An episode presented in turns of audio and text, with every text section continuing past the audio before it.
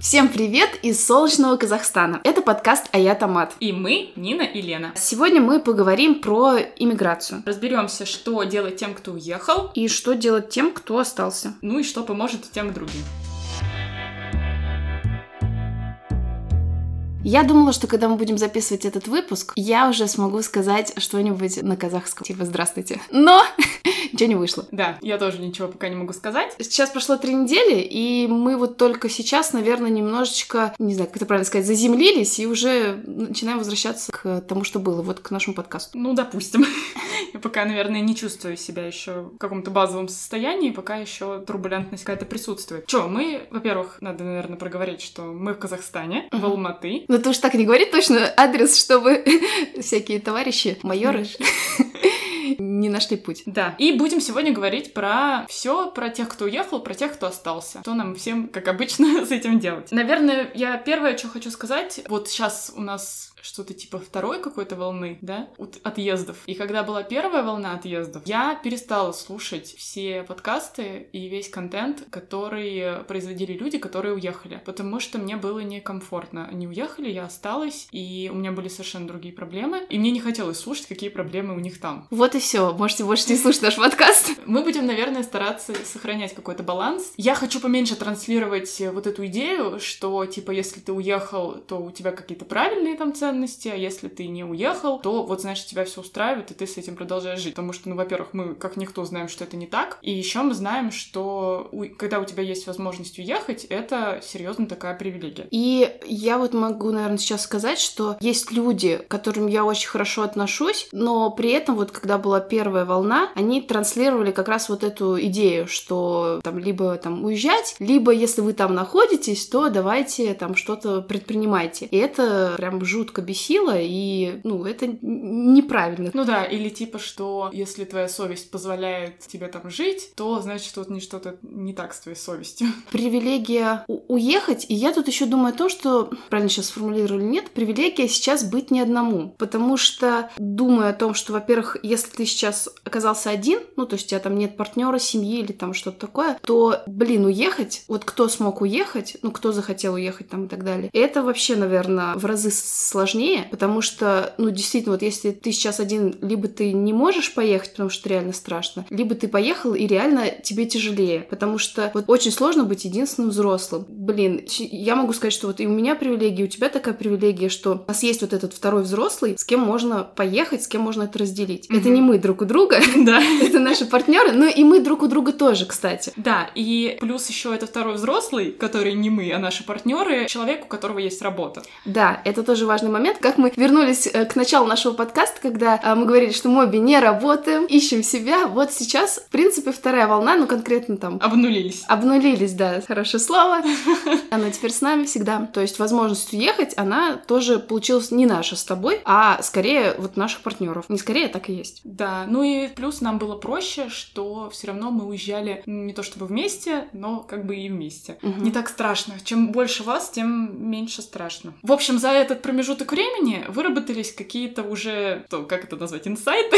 В общем, что-то мы поняли, что, наверное, может быть, кому-то и пригодится. Начнем с вот с этих вот открытий, которые подойдут всем, и тем, кто уехал, и тем, кто остался. Я не знаю, что ты хочешь сказать. У тебя, возможно, были инсайты, у меня, возможно, нет никаких инсайтов. Когда началась вот эта вся ситуация 21 сентября, то я не испытала ровным счетом ничего, вообще ни одной никакой эмоции, ни грусти, ни тревоги, ни мысли о будущем, ни что-то там такое. Вот, ну, то есть просто ничего ничего. Поэтому у меня, может быть, как бы инсайтов сейчас нет особых. Вот тревогу я сейчас уже начала схватывать. Вот у меня вчера был последний рабочий день на работе, который до этого работал, то есть я удаленно дорабатывала. И вот после этого у меня начали возвращаться эмоции, которым я уже плюс-минус рада, потому что как бы очень странно не испытывать никаких эмоций. До этого с этим не сталкивалась. Ну, вот это как раз э, то, о чем я хотела, наверное, в первую очередь поговорить. Это про то, что первый совет, который мы можем дать, фиг с ним, я буду называть это советами, это то, что нужно сейчас сейчас принять реальность, какой бы она ни была. Я это не придумала. Мой способ справляться с действительностью — это погружаться в какой-то контент. Я подписана на психолога, на Светлану Бронникову, которая транслирует э, метод, э, ну, там, из всего остального, что она транслирует, метод диалектика Бихере. Ого. В общем, неважно, ДБТ, DBT — диалектика бихевиоральная терапия, которая... Я специально это записала имя, потому что, может быть, кто-то будет гуглить. Я не могу держать Лену, потому что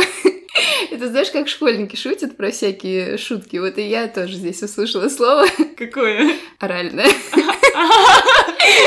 Ну ладно. В общем, автор это Марша Линихан, надеюсь, я правильно как-то произношу. В общем, суть не в этом, а в том, что, в общем, как сказать, есть какой-то такой, типа, метод радикального принятия действительности. То есть, когда происходит какой-то трендец, а люди реагируют на это по-разному. И вот то, что, о чем ты говоришь, это один из э, ну, способов, не знаю, реагировать, когда ты, ну, типа, немножко отрицаешь ситуацию, Мгм. тебе кажется, что ничего не происходит, ты ничего по этому поводу не испытываешь, и ты даже мне тогда говорила, что тебе кажется, что как будто бы это все не настоящее. Я и сейчас считаю, что это не настоящее. Да, и типа вот оно все пройдет, и на самом деле на жизнь никак не повлияет. Или есть противоположный полюс, когда ты, наоборот, проваливаешься в такое жесткое уныние, тебе кажется, что ты вообще никак не управляешь своей жизнью, все очень плохо, и делать ничего нет никакого вообще смысла, потому что, ну, ты, типа, ни на что не влияешь, все происходит независимо от тебя, все, мы ложимся и умираем. И как бы наша задача остаться в серединке, то есть принять то, что вот, да, это все произошло, это от нас не зависело, мы действительно не у всех событий, которые влияют на нашу жизнь, можем знать причины, к сожалению. И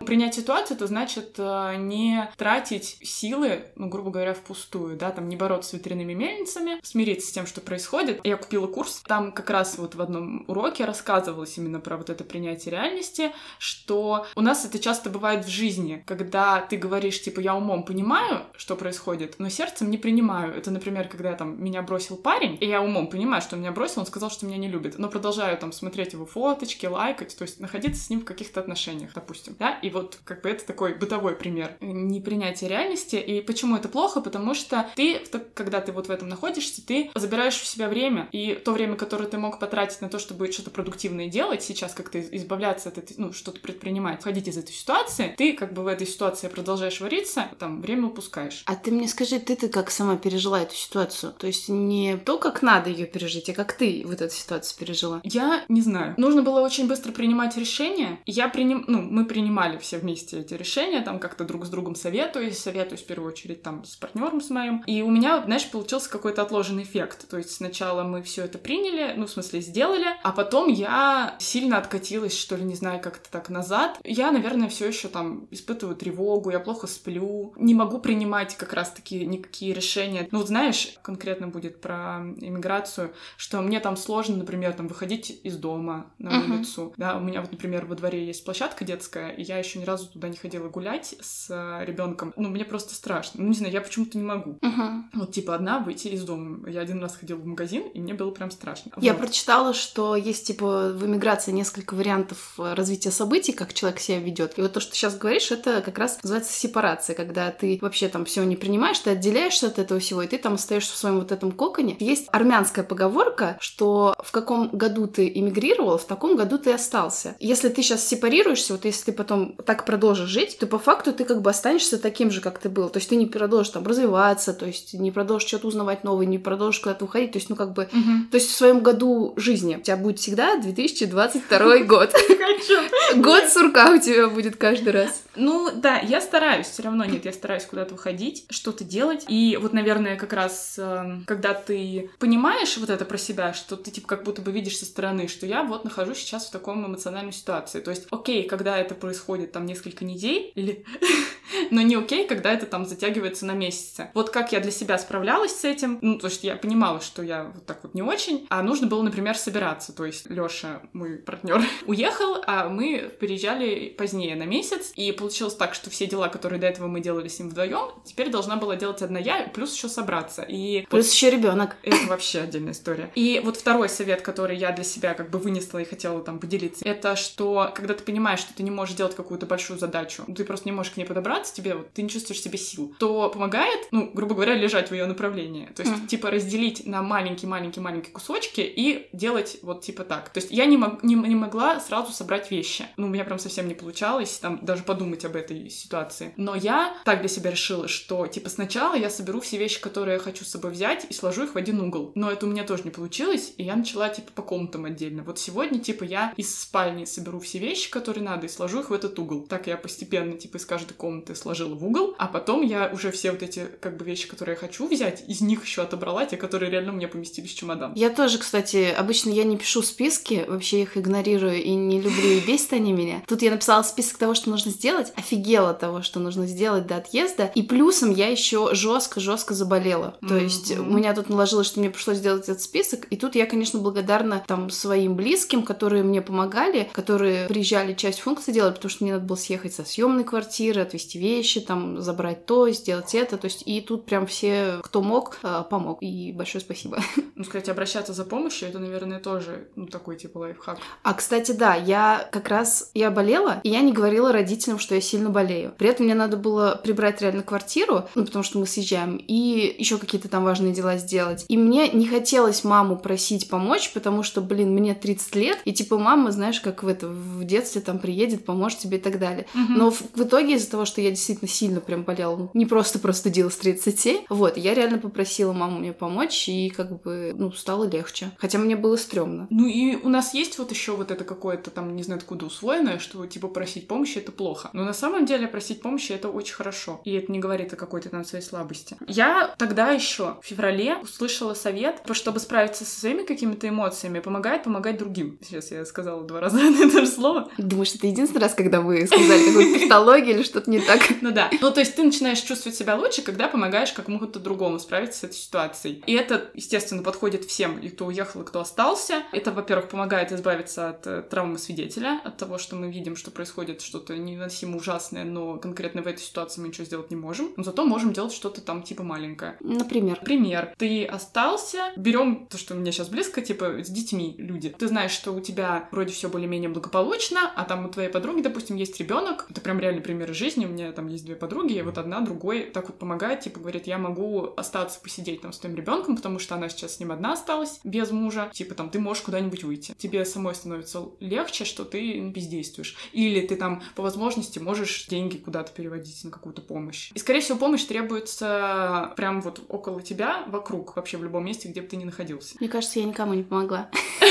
Ну, ты себе помогла с трудом. Еще то, что для меня было важно, что вот когда такая стрессовая ситуация, мне очень страшно принимать решения, потому что мне кажется, что, типа, я ошибусь, и все пойдет по наклонной. Но я тоже это у кого-то увидела, что нужно понимать, что на самом деле любое решение, которое ты не принял, можно будет потом перепринять. И ситуация, когда ты замираешь и не принимаешь решение, она намного хуже, чем если ты принял не то решение. Только если ты не сживал свой паспорт.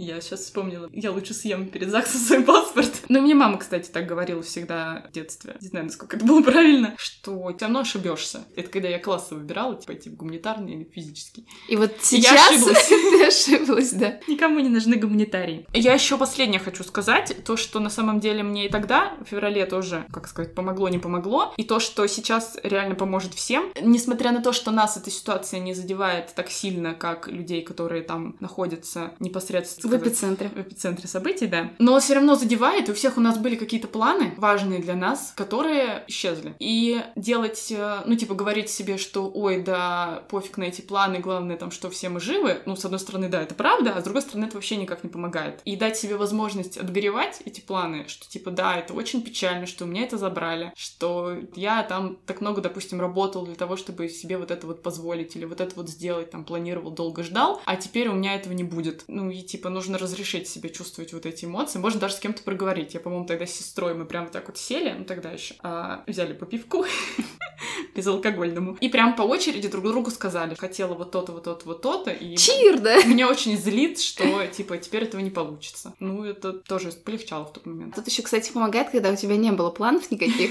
Я вот про себя, и я такая, типа, ну, все нормально. Как раз у меня не было планов, соответственно, у меня ничего не разрушилось. То же самое про инвестирование, это был у меня такой момент. Я все думала, мне надо заняться инвестированием. Ну, типа, надо изучить вопрос, что-то там откладывать. И когда у всех все накрылось, я такая подумала, ну, вот хорошо, и я даже не начинала. Я думаю, что все равно у тебя были какие-то планы. Ну, типа, человек все равно так живет, что-то планирует. Ну, ты же вот, например, учиться пошла. Ну да, я пошла учиться, поступила в магистратуру, и там был такой прикол, что можно было на один семестр уехать в Италию учиться. И, собственно, мне это очень нравилось. Там часть курса ушла на английском языке в течение года, то есть это тоже прикольно с перспективой на то, что где-то потом этот диплом будет котироваться. Да-да-да, это смешно сейчас. И в том числе я прям реально говорила, что, блин, круто бы пожить в, в Италии, давай посмотрим на это все. Вот, посмотрели. Хотела в другой стране оказаться. Вот, пожалуйста, оказалось еще быстрее, чем хотела. Да, я сегодня утром Лехе говорила, что, блин, я так хотела куда-нибудь поехать, я уже так устала. И он мне такой, поехали, поздравляю тебя. Как мы говорили в начале, что уехать — это скорее привилегия, то давай сейчас поговорим о том, что делать, если нет такой возможности, и если ты вот остаешься. Как сохранить в первую очередь рассудок. Ну вот, мне кажется, это самое важное. Думаю, что, опять же, самое важное — это найти своих,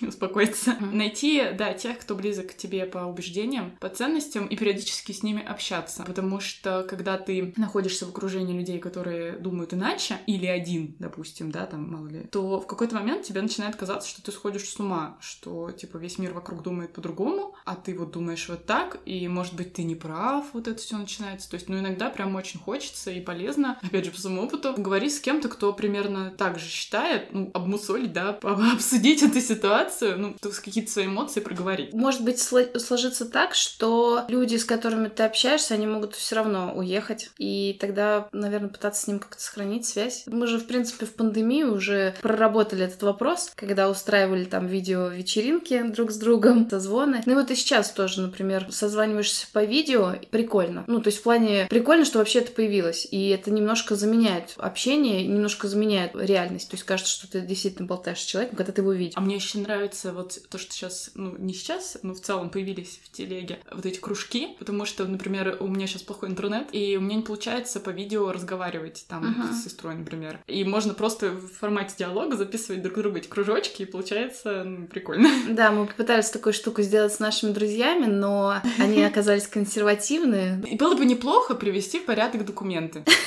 Это сказала Лена, которая искала три месяца военный билет. Свой. Да, не свой.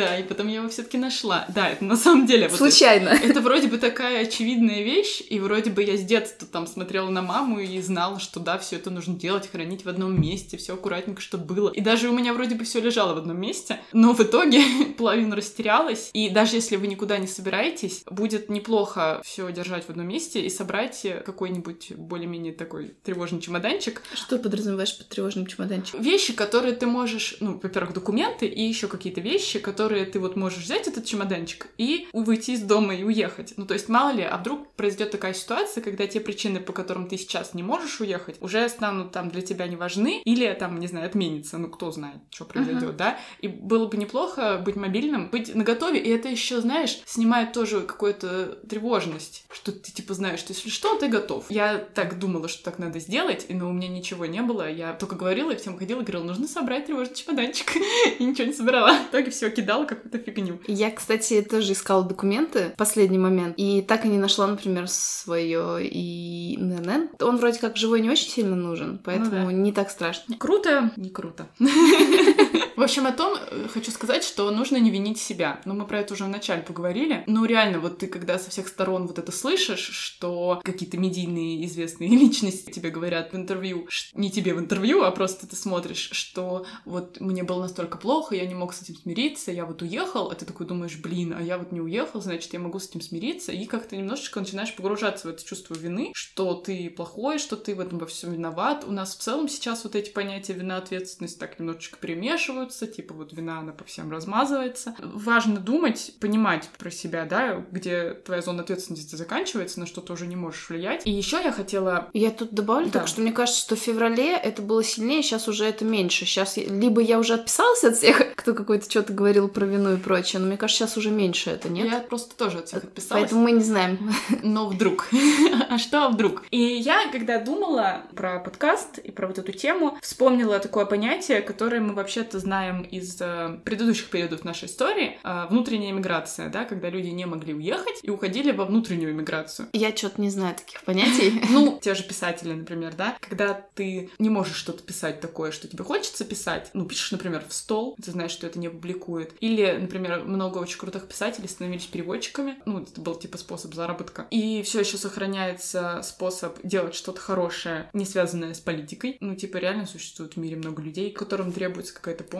Подожди, окей, я поняла. Насчет писателей, они могут что-то там писать внутренней миграции, если ты не писатель. Насколько я понимаю, я как бы тоже не то чтобы эксперт, тут основная мысль в том, чтобы сохранять свои убеждения, свою позицию, и при этом, э, ну там, не знаю, разговаривать там со своими близкими на кухне, что-то как-то, в общем, держать это в себе, не терять, не менять там ее из-за того, что все вокруг с тобой не согласны, но при этом внешне, ну, как бы не подставляться, типа не выбегать, сейчас такой тоже пример из истории, я на всякий случай обозначу, не выбегать на середину концлагеря с криками «я ненавижу фашизм», потому что, ну, тебя убьют, ты ни, Мгм. ничем не сможешь помочь в результате, да, то есть мы как бы, ну, сохраняемся в той фазе, в которой мы есть. И еще, вот как Екатерина Шульман говорила, очень важно помнить о нормальном уровне жизни, о том, что нормально, то есть не забывать, то есть мы все являемся носителями вот этого какой-то нормы, потому что сейчас все будет меняться, уже меняется сильно, и мы можем забыть про то, что такое нормальная жизнь, Мгм. но мы должны помнить и передавать это дальше.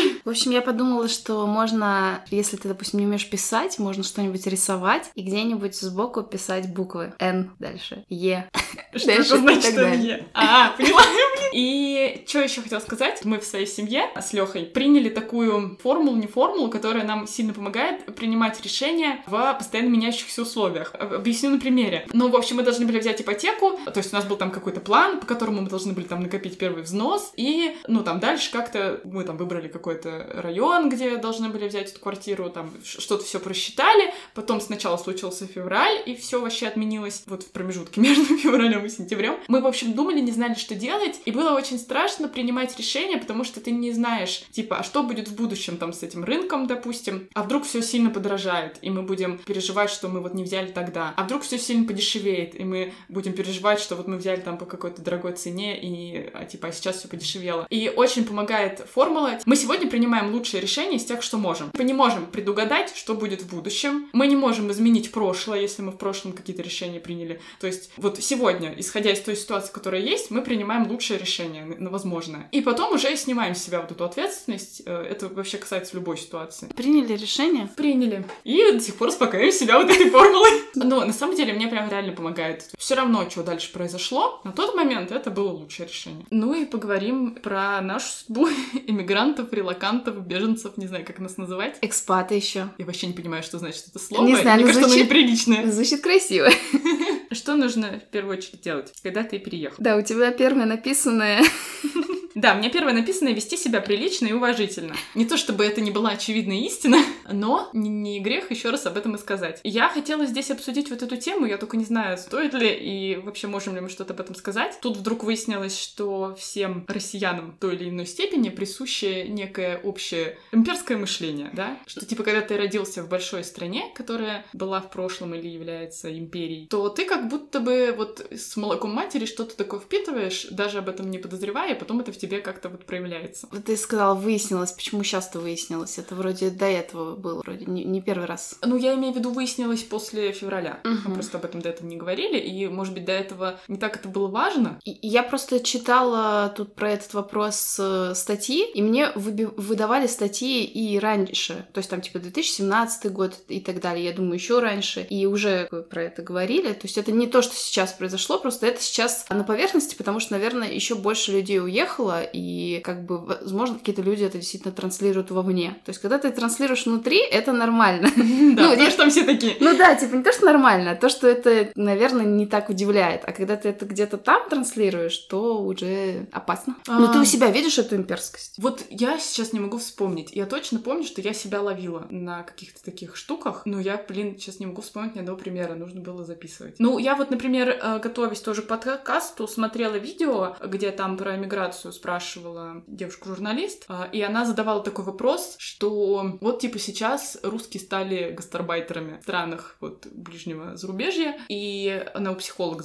психологу задавала этот вопрос, и та ей ответила, что, ну, на самом деле, то, что, типа, русские относились к мигрантам все это время как гастарбайтерам, так, типа, пренебрежительно, это, ну, типа, далеко не значит, что вы, когда приезжаете, что к вам, типа, также будут относиться, потому что у, в других, там, каких-то странах ментальностях нет такого отношения к приезжим. Ну, вот я как раз слушала тут вебинар про стран, работу в странах СНГ, и там представитель Узбекистана, то есть там он руководитель какой-то компании, он рассказывал о том, что у них совершенно другая ментальность, и что они ко всем приезжим относятся невероятно гостеприимно, гостеприимно что это типа их главная черта. То есть у них они скорее там вот как бы туристу приезжему какие-то там блага сделают, чем даже вот просто местным. То есть, ну, настолько это важная черта у них. И вот еще тоже меня это удивило. Я, честно говоря, об этом не думала. Представитель из Армении рассказал, что у них как бы все все работы важны, и особенно обслуживающий персонал. И они очень уважительно относятся к официантам и уборщикам, чего у нас нет в России. Что у них в некоторых компаниях, например, в IT, да, вот есть такие типа стенды «Наша команда», и там разработчик Петр, не Петр, наверное, ну кто-нибудь, значит, там, еще и так далее, там, менеджер и так далее, и там же клининг-менеджер, то есть в этой команде. То есть, чтобы такое было в России, я, ну, как бы, я замечала, говорю, не всегда здороваются с уборщицами, ну, да. да, которые там приходят, там, например, клининговые службы, которые, не знаю, в госучреждение приходят, начинают при тебе там что-то убирать, и как бы чаще мы просто делаем вид, что не замечаем не человека. Я вспомнила одно из проявлений перскости, такое, типа, самое распространенное, это когда ты про другой язык говоришь, э, что типа, ой, что там, типа, закурлы-мурлы, вот что-то такое, да, или там про имена какие-то другие, которые тебе непривычны, uh-huh. и ты как бы считаешь, что то, что они тебе непривычны, это значит не то, что они просто другие, а ты как бы заодно вкладываешь в это, что они другие и хуже. Uh-huh. Что типа вот быть Петром, окей? Будь аккуратна, Лен, сейчас. А дальше я не буду продолжать. Хорошо. Ну вот какие-то такие примеры. И я еще помню, что когда мы только планировали ехать, а, распространялась в сети такая типа памятка, не памятка для русских, приезжающих в Казахстан, где там были какие-то такие правила, э, правильно произносить некоторые слова, там, например, что тенге правильно, да, говорить. Ну, еще что-то такое, да, что не по-моему, нужно... ты неправильно произнесла, по-моему, тенге. А я так и сказала. Ты сказал тенге, как-то так. Тенге? Ну, короче. Ну, в общем, мы еще учимся, но стараемся. Вот, и какие-то такие вещи были, что мы не считаем... Ну, в общем, что-то про советскую историю, что, типа, вот здесь к этому относится как-то там иначе, да, там про Вторую мировую и что-то такое, и про вот эти имена. И там были такие комментарии от э, жителей России, что вот, типа, как вас негостеприимно там встречают, что это, типа, какие ужасные люди. А ты такой читаешь и думаешь, ну, в смысле? Uh-huh. Типа, люди просят не называть тебя их обзывательствами, и, типа, тебе это уже не нравится. Типа, да с какой стати вы меня ограничиваете? А я, знаешь, здесь приходил курьер, и я заказывал еду, курьер приносит тебе еду, и он сказал, пишите, пожалуйста, отзыв о том, что вам понравилось, как я донес заказ. И меня зовут Нур Султан.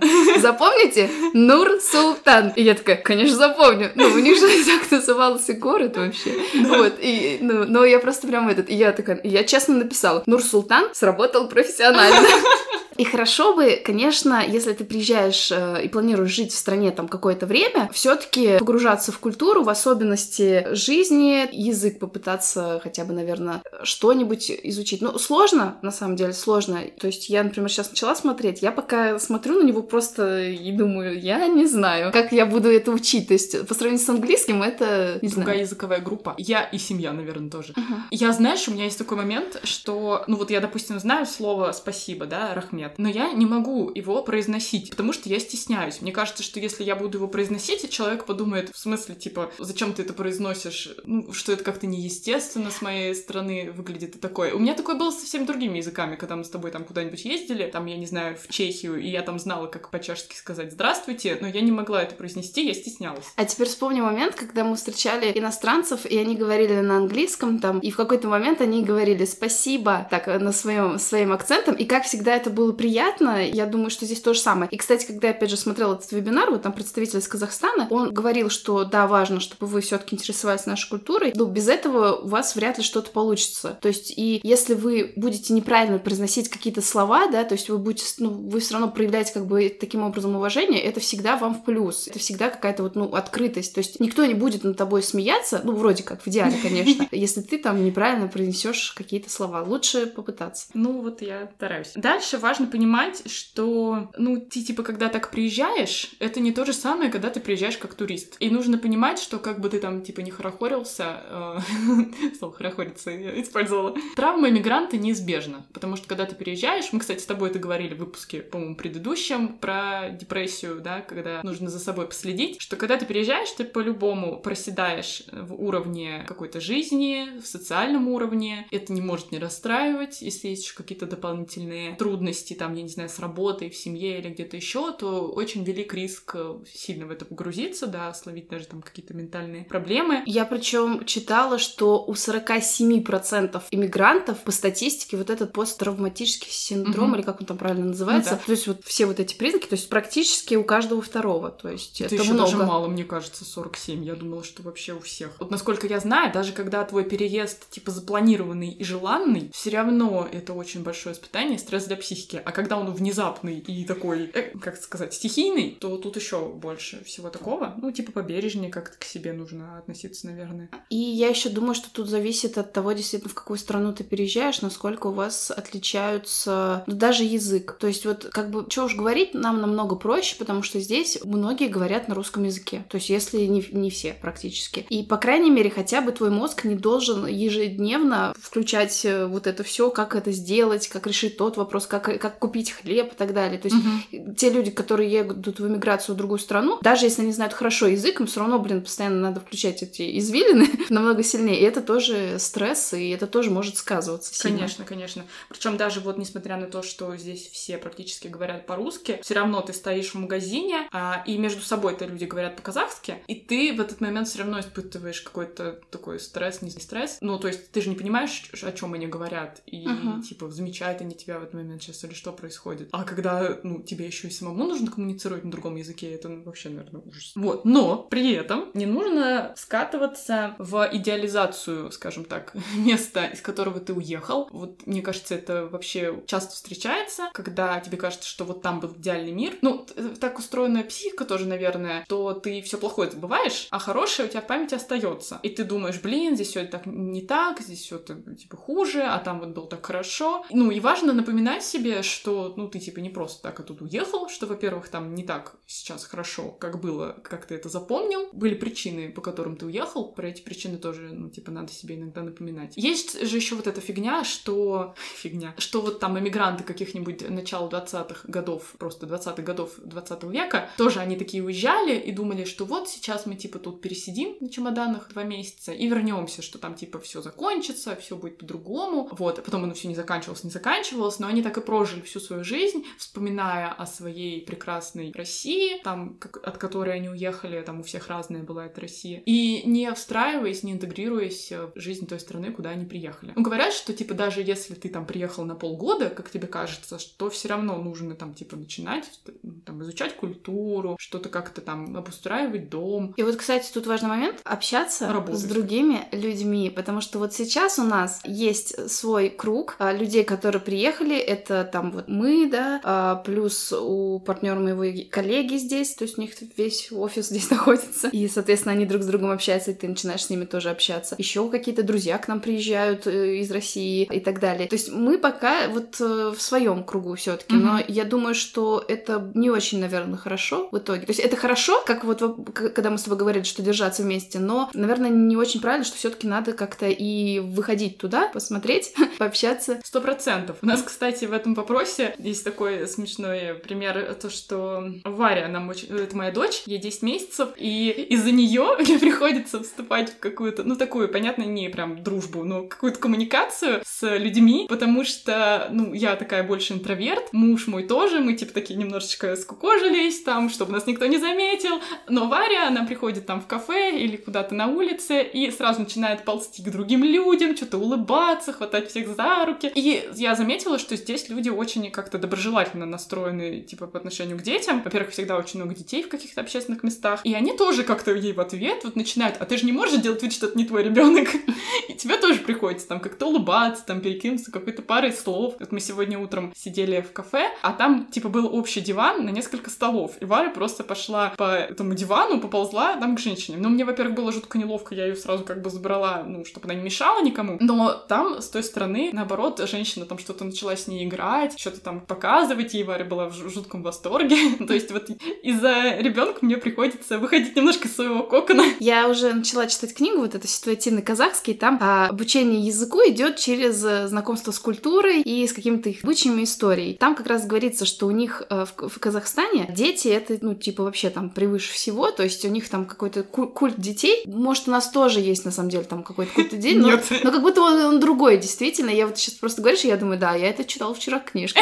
Вот подтверждение. Вот, но я говорю, я вчера, мы тоже в кафе заметили, что а, там даже в кальянных есть стульчики для детей рядышком. То есть, э, как бы везде ну, кстати, родители не изолированно общаются, да, вот как у нас. Плюс э, мы когда квартиру здесь искали, э, мы боялись, что там не в каждую квартиру нас пустят с маленьким ребенком, потому что, ну, в целом у нас есть такая практика, что там кто-то не хочет сдавать с детьми, ну, типа там испортит ремонт, что-то такое. Нам здесь помогала волонтерка, казашка местная, и Лёша у нее спросил, что вот типа, ну, вот мы так думали, она говорит, ну, тут типа в каждой семье очень много детей, и вообще такого нет, ну, никто даже не задумается вас, типа, спросить об этом. Ну, это круто. Ну и что? Как раз вытекает из того, о чем мы сейчас только что говорили, про то, что нужно все равно обустраивать дом. Да, жить на чемоданах не стоит, нужно попытаться создать себе какой-то уют здесь. Что можно делать для того, чтобы тебе было покомфортнее жить? Ну, я с собой кружку привезла. А я хочу купить кружку. Вот и все. Обустроили дом, отлично, живем. Типа того, да, то есть, ну, не нужно, вот, как говорят, думать о том, что вот у меня же дома есть своя кружка, там, у себя в России. Зачем я буду здесь покупать, типа, вторую? Но лучше купить вторую, чтобы здесь тебе тоже было уютненько и хорошо. И там про какие-то вещи, без которых ты, допустим, не сможешь обойтись, ну, которые да. у тебя там есть, ну, а здесь все равно придется купить еще.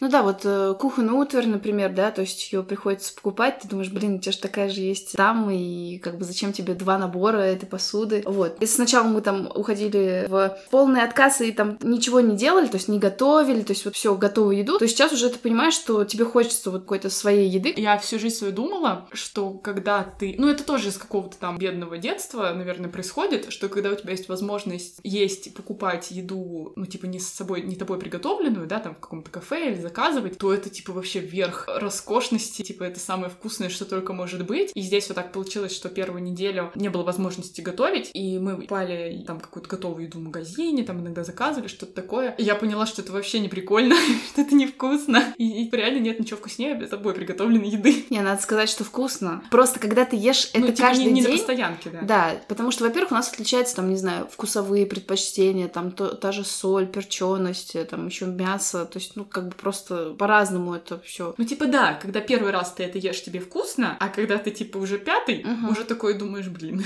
Где моя лапша, этот... Э, Горошки, вермишелька, суп. Ну что, какие выводы? А что ты меня спрашиваешь? Я хочу, чтобы ты их сказала. Такая подача. Какие выводы? Во-первых, всем тяжело. Кто уехал и кто остался, ну вот, надо как-то друг другу помогать, что-то стараться делать. И надеяться на лучшее. Давай. Готовиться к худшему. Молодец. Вот, и важно еще сказать, что никто не плохой, никто там не предатель или наоборот не... Конечно, сидит тут на кухне в Казахстане.